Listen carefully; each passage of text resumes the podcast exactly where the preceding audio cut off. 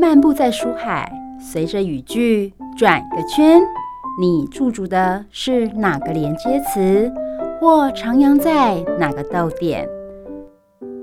就让幸福小书签陪你寻味在人生智慧的每个段落。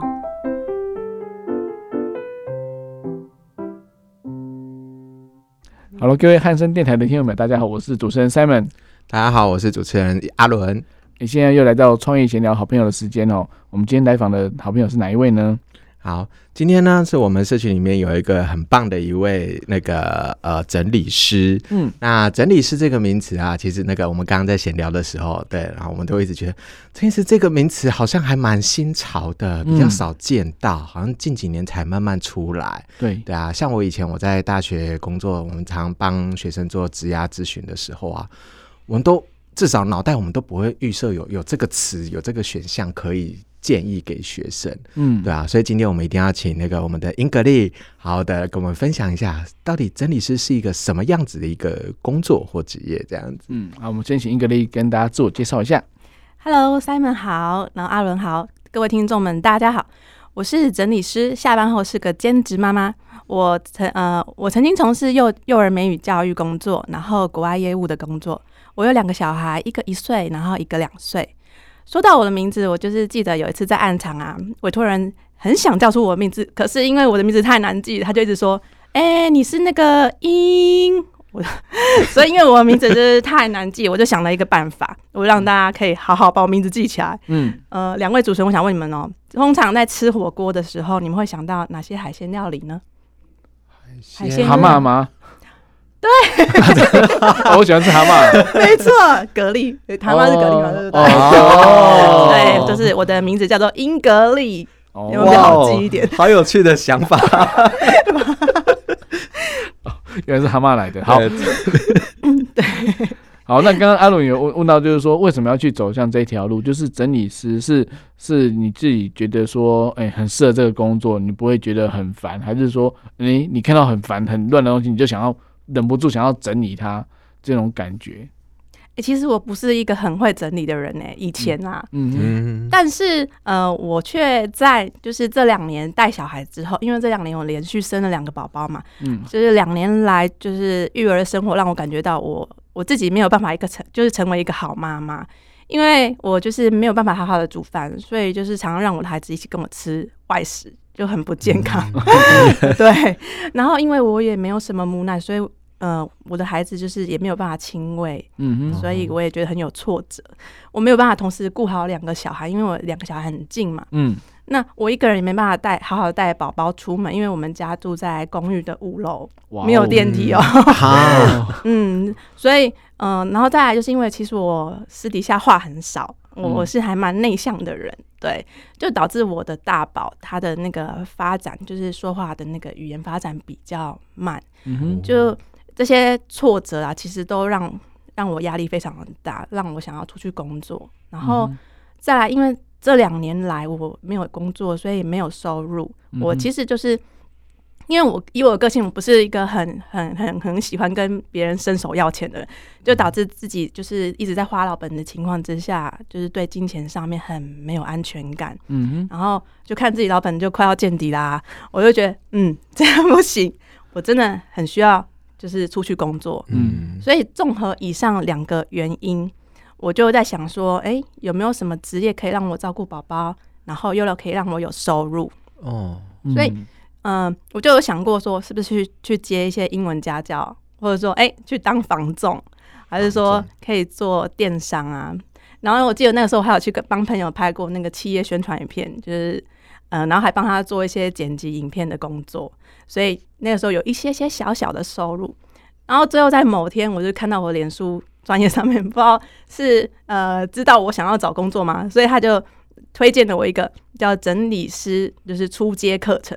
哦，对，他是家事协会的初初阶课程，所以就因为这个课程好，那我现在也支持，我就去上了。然后认识的那个时候，呃，老师有一个叫阿好跟心仪老师。嗯，然后上完之后，我就觉得嗯，这个职业好像真的不错哎，啊，然后就踏入这个有趣又充满挑战的工作。嗯哼，对。哦，所以这个工作其实，在在一开始就是要跟呃你委托人哦，应该是委托人来委托你来帮他整理房子。那通常都是整间吗？还是只有一小间客房或什么的？通常都是怎么样的一个搭配呢？嗯、呃，一般来说，委托人会来找我们，就是可能他有特别的区域是他觉得非常困扰的。嗯哼，有时候是房间、卧室，或者是他的客厅觉得特别乱，或者是玄关。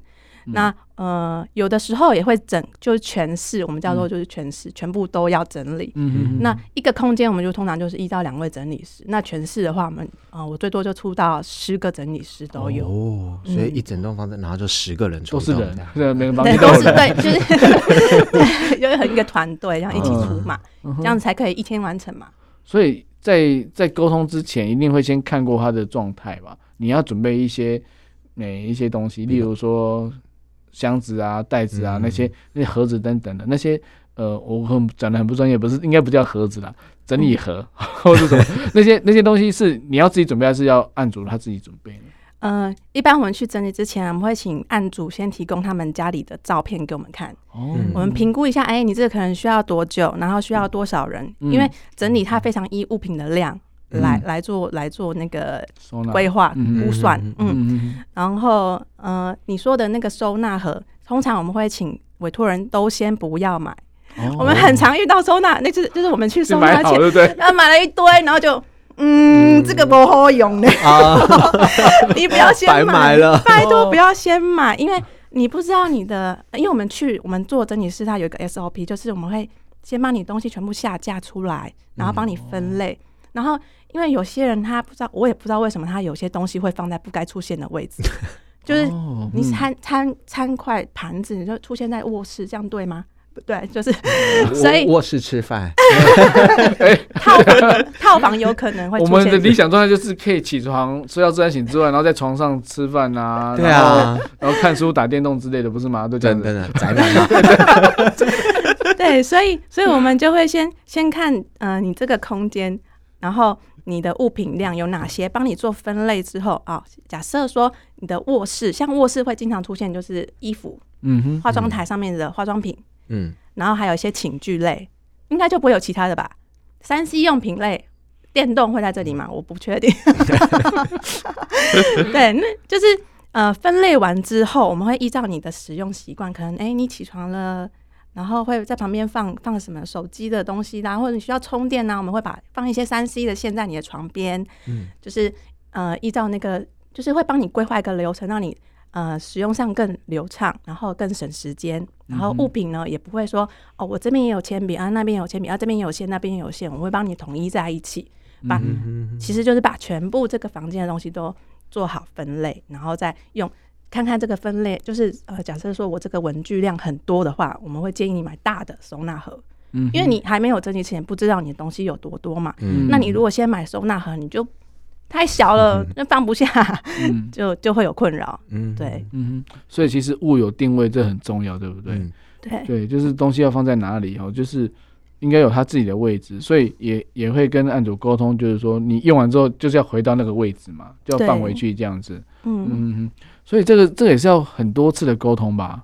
对啊，就是呃，应该是说看整理师不同，呃，有的整理师会在事前一直做沟通，可是有的整理师会到现场再跟你沟通，对，才沟通。这些跟就是不同整理师的风格不一样。嗯嗯，嗯，那我想问哦。就是像你刚刚说的，比方说，呃，可能床边可能会不会放三 C 的一些线的话，那这个好像都是跟那个就是嗯，按住他们自己的一些生活习惯有关嘛。嗯，对。也就是说，呃，照你所说，就是呃，有一些比较会事前沟通的话，就是好像也是需要了解按住他的一些生活习惯这样子。对，所以其实像我都是到现场，我可能就问案主说：“哎，你平常都在床上做什么？”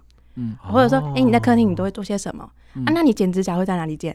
嗯，我就会问的，这就是你的生活习惯。嗯、然后我会尽量依依照你的生活习惯去帮你设计，对，去设计你的流程流那个叫动线。嗯，嗯这个很重要，因为其实有些是，其实也不是说习惯不好，但是可能家里成员每个习惯都不一样的时候，嗯、你你剪完指甲的东西就放那里，然后下一个要剪指甲就找不到，然后怎么样？所以其实有时候真的要要要一些沟通，或是一个 SOP 这样子。嗯，不过还是有例外啦。我就是 上个礼拜我遇到一个客人，他在他的玄关里面做很多事情。哦、真的吗？换衣服吗？还是什么的？不是换衣服，脱外套。玄关还可以做什么事？呃，玄关当然就挂衣服，没错，就是外出的那个污衣会挂在那边，没有错。然后我这个委托人很可爱。他的化妆用品放在玄关，他的帽子放在玄关。古装用的吗？呃，不是，就口红啊。他在玄关化妆？嗯，有镜子吗？呃，就口红，有有镜子。他可能出门的时候才想到忘记补。嗯，对他经经过他解释，我是觉得好吧，那这样 OK，因为他就是出门就画一下口红就出门，我觉得好 OK，那这样我就不跟你改。可是他的药品，什么酸痛药。药膏，然后 就是一些吃的药，他都放在玄关，我就觉得说，嗯，这个我觉得不行。我说这个我建议你放在你的那个电视柜下面，跟那些所有的医药全部放在一起会比较好。嗯、而且你以后只要想到医药，你就到那个柜子去拿。你要改变掉这个习惯，你不要把所有东西都要塞在玄关，因为它玄关很小，然后还很多东西都放在台面上，我就觉得，嗯，你。就是你要清空你的台面，哦、那就是要有有点取舍，所以我不建议你把你的医药用品放在这里。嗯，对，所以有时候你们也需要去教教育强 呃，算强迫吗？会让案主调整一下他的生活习惯。没有啦，没有强迫啦，因为有我上次才听到建议是建议呢，有些那个委托人就会很害怕说，说我请整理师来，你们是要叫我做断舍离？我说没有啦。对不会啦，我们不会强迫你一定要丢，对就是我们会建议，因为如果你的空间量真的不够，那你真的要把这些东西全部留下来。我们不是魔术师，我们没有办法帮你变出更多的空间。对，因为我们没有缩小灯的，不好意思。对 但是，但是我觉得说，有时候生活的作息的改变哦，有时候像会不会有些挫折，就是本来讲好了，你们会不会有？就是 售后服务的概念，就再回去看一下，发现哇，怎么我打回原形？哦，像我以我来说，就是我我在整理过后，呃，整理一个礼拜后，我会问一下案主，哎、欸，你维持的怎么样啊？那使用上还习惯吗？那如果你觉得这个动线你不太不太习惯的话，你可以再调整，没有关系，嗯、就是调整到你觉得很顺手的位置都可以。嗯哼，那就是记得要把东西物归原处，就是因为我们有分类了嘛，所以每个物品它都有一个家，所以。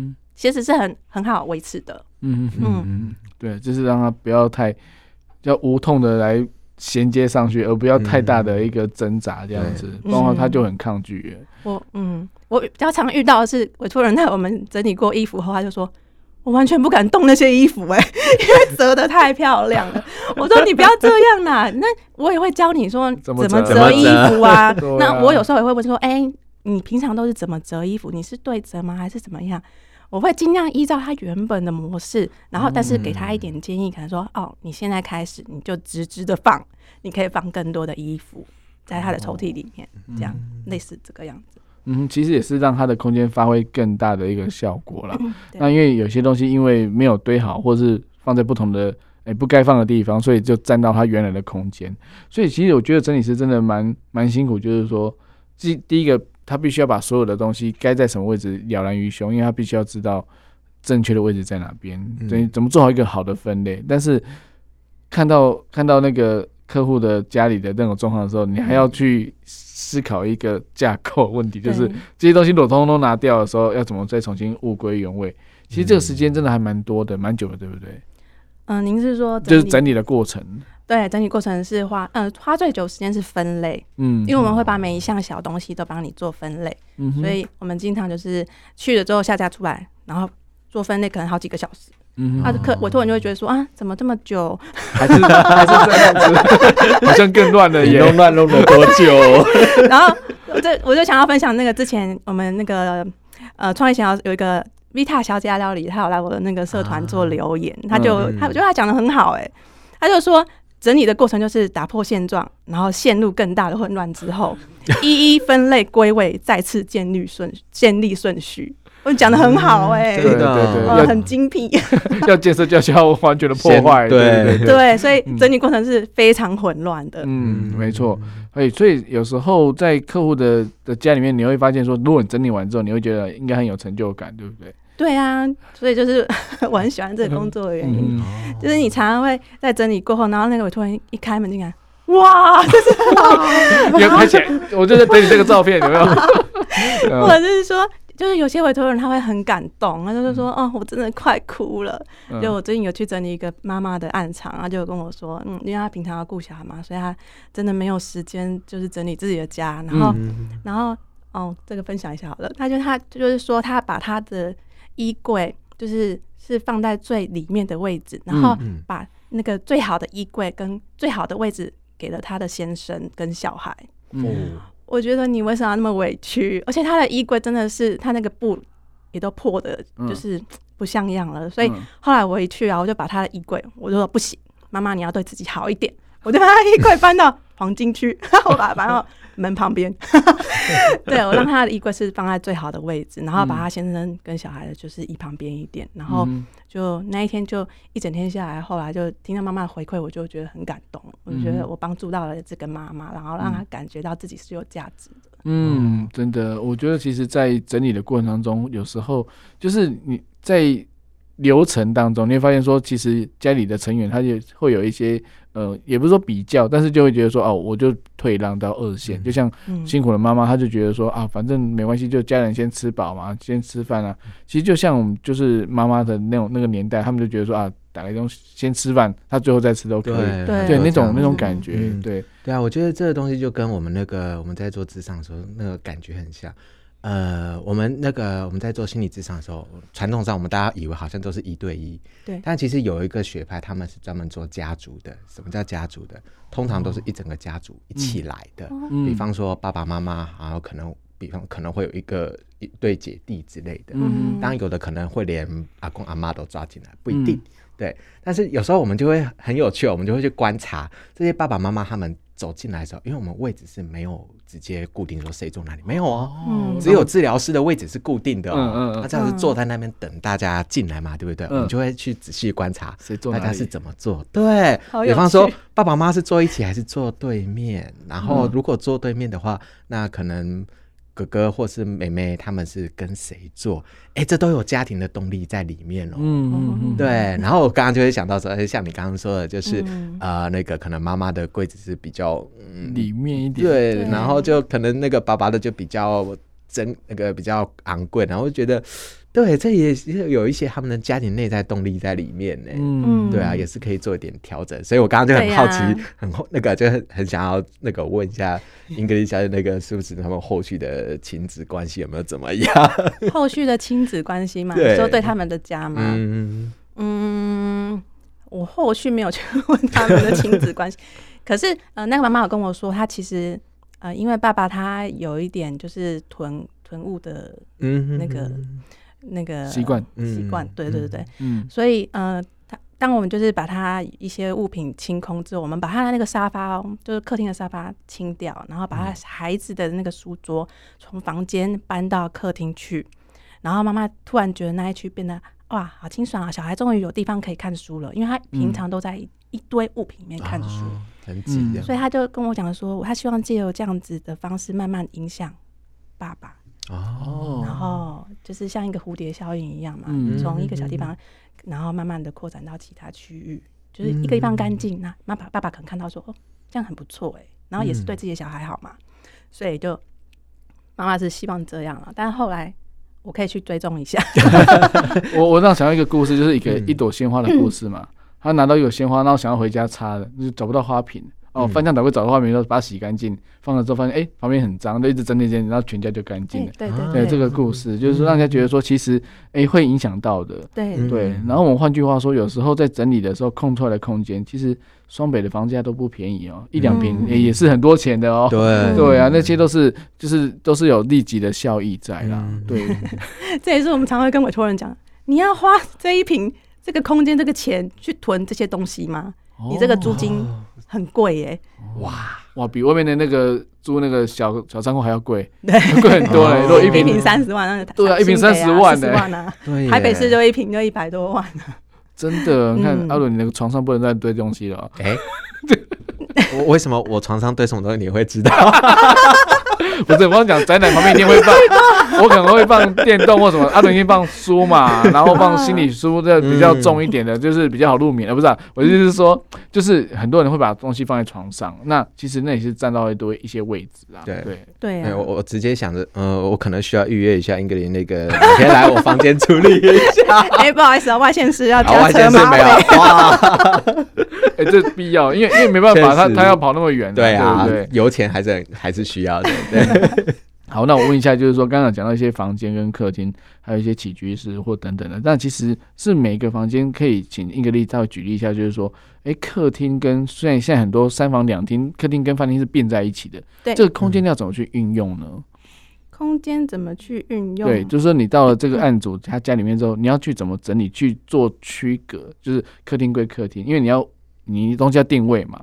那客厅的东西应该不可能放在饭厅啊，那饭厅的东西也不可能会跑过来。那其实你应该会先问他案主，就是他们家里的习惯是吃饭是都在饭厅吃呢，还是大家都端着饭然后跑到客厅去看电视？看电视。嗯对这种习惯，你会去先去沟通吗？嗯，基本上餐具我还是会放在饭厅的，不会因为他在客厅吃饭，我就摆在客厅。对，因为一般来说，客厅会出现的物品大概就是呃文件，就是一些说明书、保证书这些东西，还有文具用品，我常看到的，还有一些呃三 C、三 C、三 C 用品，然后医药用品会出现在客厅。嗯。嗯，在饭厅的部分，就像你刚刚说的餐盘嘛、刀叉叉、那个汤匙嘛，对，在饭厅会出现。有的人会在饭厅就是做工作，所以他也有可能把文具用品归类在饭厅这边抽屉里面。嗯哼，对，那嗯，大概是这样。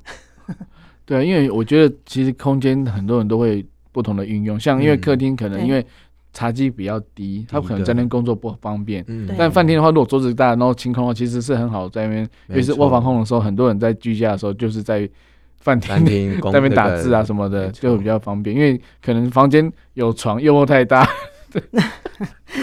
房间不要再塞太多东西了。对我，我那天才整理到一个那个妈妈，她就在她的化妆桌做很多事情，嗯，所以我们只能尽力帮她把东西归在这里。就是她可能在这边吃药，在这边吃保健食品，嗯，然后在这边化妆，嗯，然后在这边念书。可是她的化妆桌大概就只有那个国小桌子这样这么大。哦，对，所以我们只能尽量啦。嗯，所以为什么女性女性的化妆品都是可以站着的？没有，她她很少躺着的，不像牙膏躺，还可以省那个空间。对对对对对对，一瓶一瓶一瓶站着这样，像高楼大厦这样子。对，所以我们有个整理师就是说，整理就是像女孩子集中托高。哦，就是让她空间可以运用的更好这样子。对，就是把物品往上往上。那我问一下，整理师有没有自己就是会推荐给客户比较适合的？刚刚讲的收纳箱、收纳盒，为什么会有不同的选择？也就是说，我知道收纳盒有些功能是上掀的，有些是从侧边四十五度角可以掀的，可以取用的。对，那这些这些的运用上是依照他哎案主他家里的状况吗？还是说哎是有一定的一个 SOP 的？其实我们比较常用的就是没有盖子的收纳盒。没有盖子什么收纳？就是塑胶箱，就是塑胶盒，嗯、它是做呃分类用的。像你架子上，嗯、呃，它没有抽屉的话，我们就用一个一个的收纳盒去装，嗯、就是去分类。但是那个盒子是是没有盖哦，是空，上面是空的，不要有盖子。嗯，因为有盖子，你会等于说要两个动作，打开盖子才能拿到东西。嗯、一般人是很懒的啦，我我都自己、哦、对，你是怕怕收完之后 就再也不会去动了，嗯、对不对？对，而且你看不到里面是什么。所以你你就永远就盖在那里，然后再来就是，呃，抽屉里面，抽屉里面我们都会用分隔盒，对对对，也是小小的那种分隔盒，大中小。的，对，嗯，就是你可以想象，一般一般人我打开柜子，它前面里面东西全部都混在一起的，对，嗯，但是当我们整理师去之后，他们的他们东西分类之后，然后用分隔盒分类分类，然后一格一格这样子的时候。会变得非常的干净整齐，嗯，对，所以如果自己想要整理的话，也会建议大家就是买一些小的收纳盒放在里面，然后做分隔，就会很很整齐。对，因为至少不会有杂七杂八的东西又被丢进去，因为放不进去嘛，就是不太适合嘛，看起来就、嗯、就是很突兀的东西。嗯，没错没错。所以所以所以盒子是没有盖子、没有上盖的那种，就是一个诶么字形的。那那多大呢？还是说结合的那种所谓的诶书柜，还是诶系统柜、三三斗柜啊、三层柜那种？对，就是要看那个那个委托人他们家柜子的大小，所以我们才说不要先买收纳盒，就是因为。我们要建议你可以买多大的盒子哦，到时候再、嗯、再买就好，再买就好。我们会，嗯、我们收纳师都会带量那个皮那个什么量尺，对对对对，然后去量你的那个深度、高度、宽度，嗯、然后再去选。再有的委托人会希望我们帮他选购嘛，那我们再帮你选购他们的需要的收纳盒。但是我觉得有点困难，就是有些尺寸是不一样的。那制式的盒子，它的它的宽跟深其实很难找到。更客制化，对对，所以你只能就是尽量接近的这样子。嗯、对啊，对啊，嗯哼，嗯，好，那那再问一下，就是说，呃，刚刚讲到饭厅跟客厅嘛，房间刚也讲了一些，那那个厨房呢？厨房因为我觉得妈妈的天下，我们男生尽量不要进去。但但是就就相对陌生啊。还有冰箱的摆摆设，其实我觉得有有点难，因为如果说乡下不是乡下，就是我像我妈妈好，或者是家里南部中南部的话，那。冰箱都是宝物嘛，那这是他的宝藏，嗯、什么东西是他最清楚。但是，但是很多东西就会塞塞塞塞塞。那其实有时候就会造成一些呃能能源上的消耗，因为你冰太多东西，它的冰箱的那个就是所谓的效率也不一定很好。嗯、那你有有这样的一个建议吗？欸、其实我到现在还没有接过冰箱的收纳，不过不过我可以嗯 依照我自己的那个方式，就是我买那个冰箱专用的收纳盒。嗯哼，哦哦。有专用的，对，有专用的收纳，就是冰了它不会脆化那种的，比较厚的。哦。然后就是你要呃把肉买来之后，就放在那个收纳盒里面，然后你可以直直的摆放，你也可以狠狠的摆放。然后上面你可以贴一张纸，你什么时候买的，保存期限，然后它是什么种类。然后就把它立在一起，嗯、你就不会用一个塑胶袋，然后就随便冰进去，然后那几百、嗯、可 能几百年之后才挖到说，哎、欸，这坨到底是什么东西？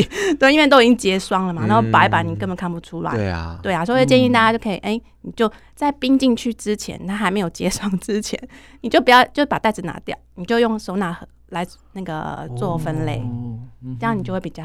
比较清那个明白它是什么，对，盒子上面还可以贴嘛，对啊，可以标示它是什么，这样子。就不会冰太久，然后什么时候冰进去就可以知道它的有效期大概什么时候这样子。对啊，这是冰箱的部分。